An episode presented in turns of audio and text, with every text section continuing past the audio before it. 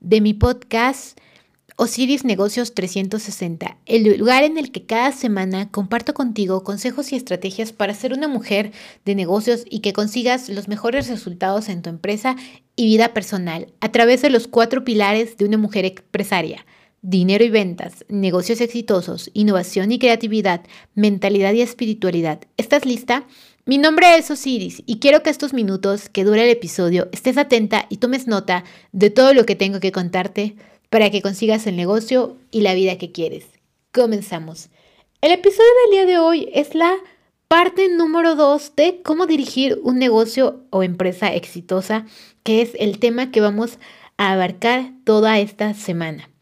El día de hoy hablaremos sobre cómo gestionar e iniciar el marketing en mi negocio o empresa, ¿vale? Primer punto, lo que quiero hablar es qué es el marketing en sí o qué es lo que abarca. Es la forma en que vendes, la forma en que mercadeas o promocionas tus productos o servicios, ¿vale?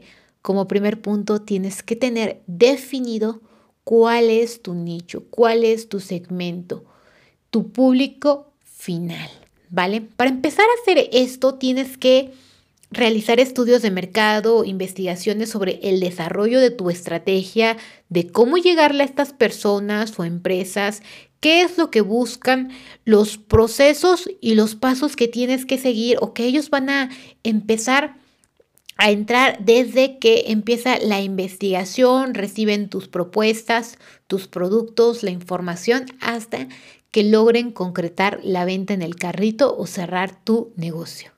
Segundo punto, tienes que definir de forma específica, ultra específica, cuál es tu mercado objetivo, la geografía, que viene siendo lo que es la ubicación, la demografía, que es edad, género, nivel de educación, ingresos, ocupación, el comportamiento, cómo buscan las cosas, por qué las buscan, de qué forma las buscan, su estilo de vida, que es clase social, personalidad, valores personales, ¿vale?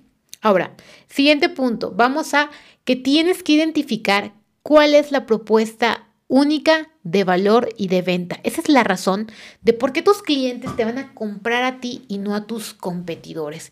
¿Qué es lo que tú ofreces de diferente? Quizá ofreces una garantía extendida, una garantía del 100%, quizá creaste un producto o servicio muy específico o diferente en el mercado, ¿vale?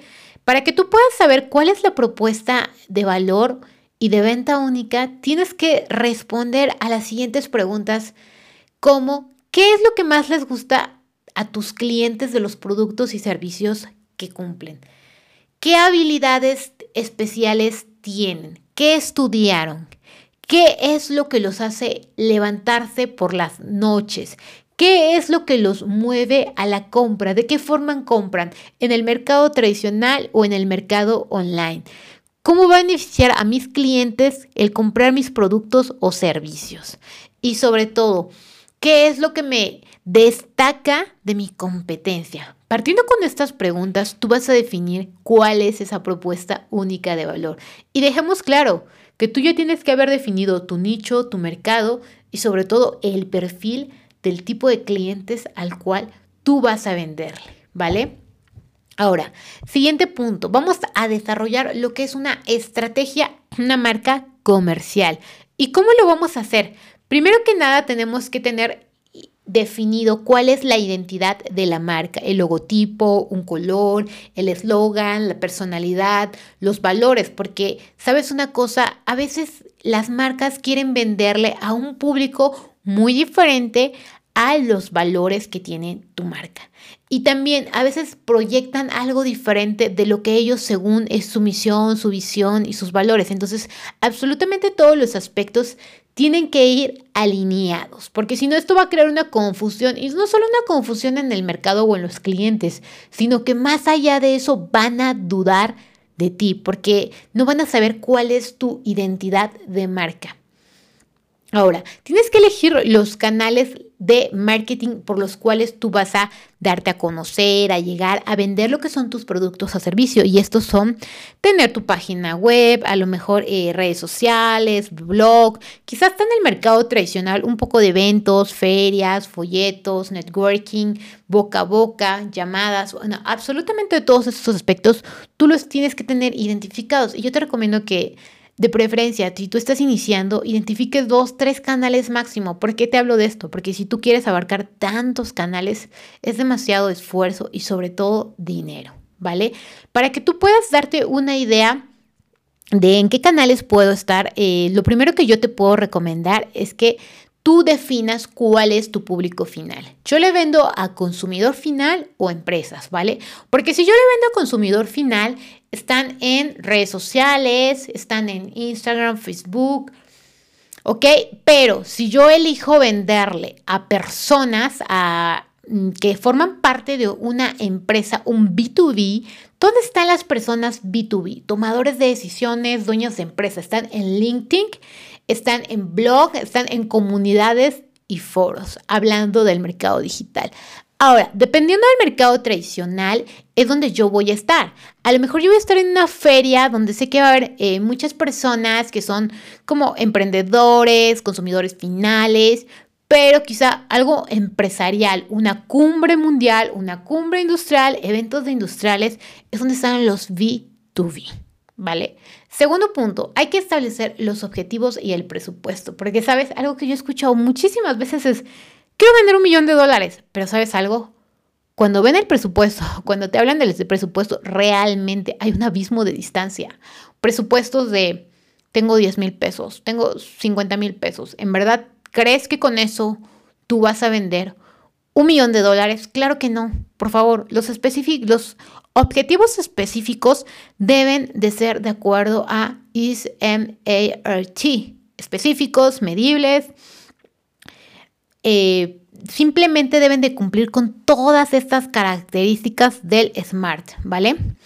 Ahora, un ejemplo para que tú puedas organizar tu presupuesto de marketing, de ventas, debes incluir todos estos elementos, como desde que tú lanzas tu marca comercial, desarrollo, mantenimiento de tu sitio web, estrategia de optimización, la marca, la impresión, si tú quieres dar folletos, eventos, patrocinios, y sobre todo cuando necesites contratar más personal o personal extra. Porque sabes una cosa, a veces cuando nosotros desarrollamos un proyecto, un producto, servicio nuevo, es importante contratar personal externo si nuestra capacidad no va a dar para ello. A veces un consultor de marketing, un consultor empresarial, de innovación, de cualquier área que nos pueda ayudar.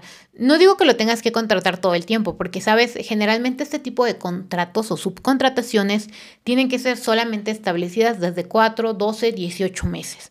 ¿Vale? Porque la idea no es que se queden con nosotros, sino que nos ayuden en estas partes, quizá un poco de soporte, servicio al cliente, si tenemos un lanzamiento, si tenemos eh, un pico alto de ventas, ¿vale?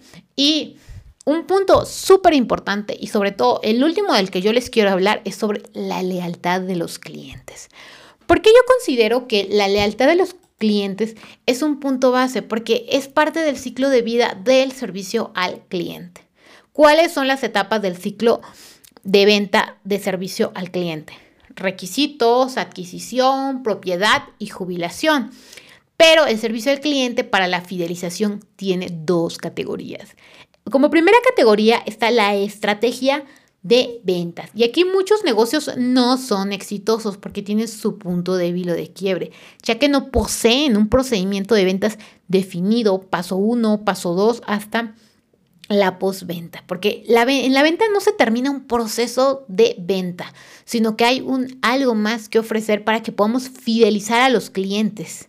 Una inversión del 5% en retención de clientes aumenta las ganancias de un 25 hasta un 95%. Entonces, cuestiónate si tú quieres invertir en fidelizar a tus clientes, aparte de que el oro está en fidelizarlos, no en buscar un cliente nuevo. Ah, es que ya le vendí este producto, este servicio a este cliente y necesito más. No, lo que tú necesitas es empezar a crear comunidad, fidelizarlos, porque si ese cliente ya te compró una vez y tú lo haces muy bien, te va a comprar los siguientes productos o servicios.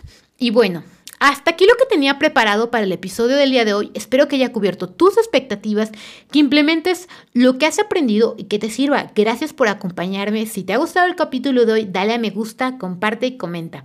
Así podremos llegar a ayudar a más mujeres.